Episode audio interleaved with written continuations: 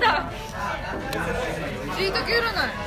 いやそれまでしいたけ占いはまあさその1月からさ6月でしょだからちょっとまあ見た方がいいんじゃないかなって思って持ってきたんだがそれより先にあのこのねツイートをねちゃんと出してみたの豆だな。そしてこれ初めて見たわ。すごいでしょなんか俺こうやってまとめた方があありがと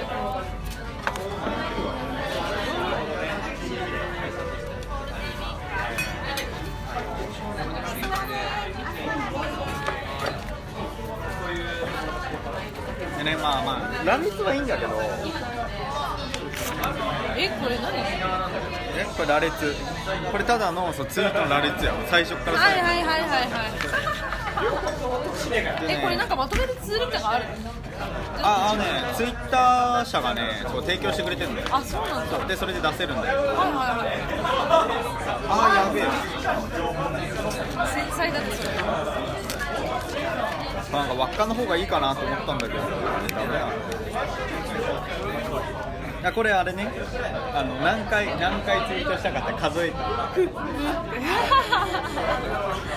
段40ぐら。いさそうだよなんで足りないよツイートが私もでさ最近最近してなかったよねツイートねあ出たじゃあ自分やばくない？自分やばいいや多分ね俺がね言ってんだと思うんだけど。でまあ意外になんかララランド。1人以上が自分だから。でしかもさ雷神とかさ多分2回くらいしか使ってないじゃん。だから多分まあ回数が少なすぎる母数がちょっと少ないからマンチェスター・バイ・ザ・シーマジとか多そうだからね。いや意外と使ってない。よインバーンと絶対すると思うんですよへでそんなんで出てさでねなんかそのあこっちのさ固有名詞も、まあ、出たわけよ。出たんだけど俺がね今回ねこういろいろ調べた結果あのすごいねこう解析ツールがあるっていうのが分かってね。それをねこうやったのが、はいはい。これなんだけどえー、怖い何？パーソナリティインサイそう。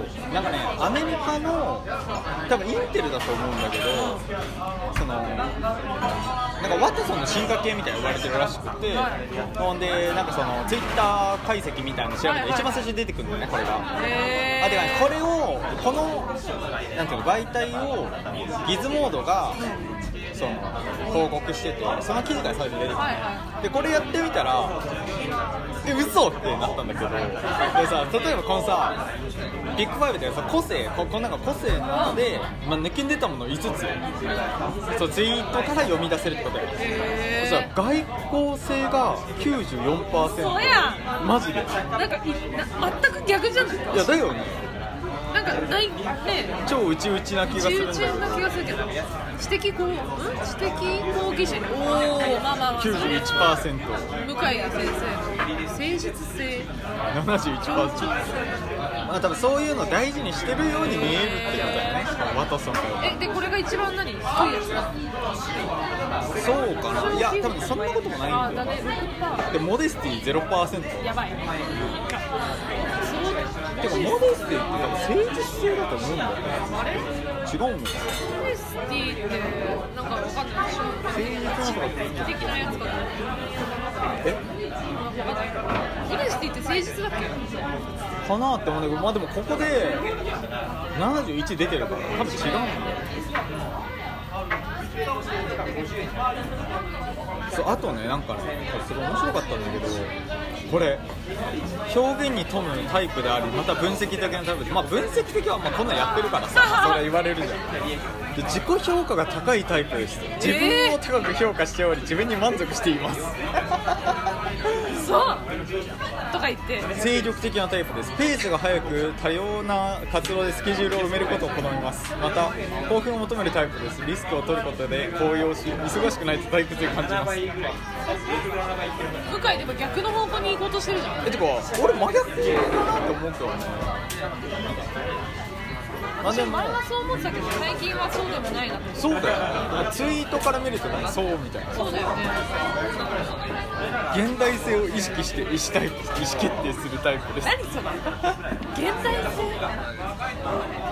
方針を決める際に自主性と成功することの両方。を重要でしょ。なるほど最高のけ成果が得られるよう自分自身の目標を設定する傾向があります。まあでもこれやってるもんねはいはいはい。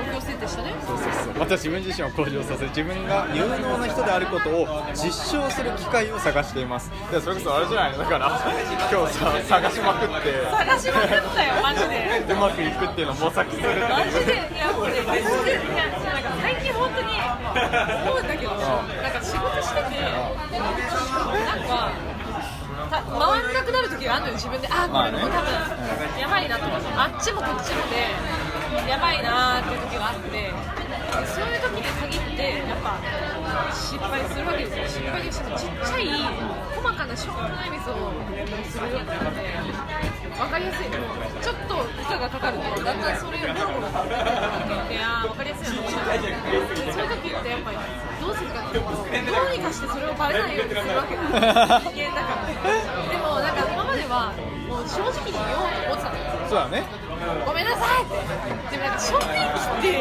言うのもちょっと馬鹿らしいなと思ってきて何かしらで逃げられないかっていう逃げ道をいつも探してるんですよでうまいこと隠そうという言い訳を作るっていう。最近すごいなんか時間を割いてるのがもったいないなと思うけどねでもそれもちょっと必要なんだなと思って全部全部マジで全部皿付け出したらやばいと思って。あでも確かになんかさあの前にさ広告を取るためになんか2時3時とかまで残っててでいざ広告あそのなんか予算を削減できてそれ先輩に言ったらねそんなことやってるのみたいな雰囲気になるみたいな話あったじゃん。それで褒められないならみたいなとこはちょっとある。だんだんなんかいかに省エネ省エネするかとあと早く帰りたいっていうもうでもね、まあね。若手の先輩の話聞いてても本当分かりやすいですある一定の10年入社以前の人とその下でだいぶなんとなく分かれる気がするんだけどその省エネ感っていうのがやっぱり若い人ってなんか頑張らないよねみたいなこと結構言われるんだけど確かにその気はあるななんか大人たちが頑張頑張らされてきたから若手もそうあるべきと思って強く押し付けようというかやらせようとするがするだけ余計にこっちがさーっと引いてってる状況がすごいへあるよねやっぱりあそれが2010年入社くらい？ぐらいからの線だと思う。10年入社ってさふみ何年入社？7だから17だから7個上以前かそれ以降かでゆとりって言われてるのってどのくらいだっけ俺たちがどうゆとり世代で俺たちが小学校をあで俺たちじゃないかだからふみがその小学2年生とか俺3年生くらいだったけどそっから土曜がなくなったんだよそっかそっか感じだから俺たちほぼ同ゆとり世代ででもねだからその前はいやでもあれじゃない？えー、と7年前だ？俺が93年だから80年代後半くらい。だからバブル崩壊後じゃない？多分ねなんかもうなんか頑張っても仕方ねえみたいな。ちょっとその理由はある？あとさそのくらい80年代後半くらいだとさ多分9.11とかをさ割ともう意識ある時に見てるじゃん。俺なんか9.11って全然意識したことなかったんだけど正直。でもやっぱそのアメリカゼミ入ったのもあるしあなんかその浪人してる時にその先生がまだその人多分30くらいだったんだけどその人若い人でその人が9.11をこう生で見て中継映像みたいなでマジでこれはやばいって思ったみたいな話を一回してたことがあって。いや多分そのなんなんかなんていうの意識あって見てる人たちは相当こうなんか刻印されたものがあるんじゃないかって気がするんだけど。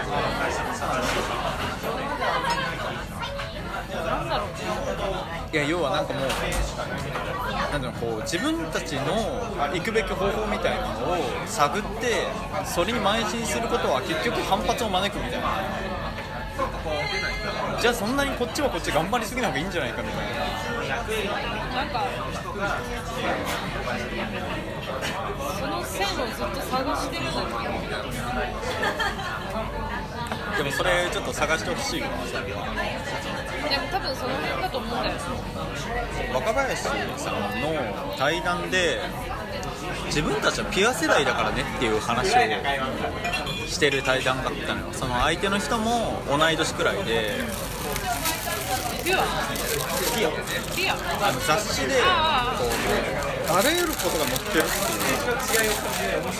ていう。で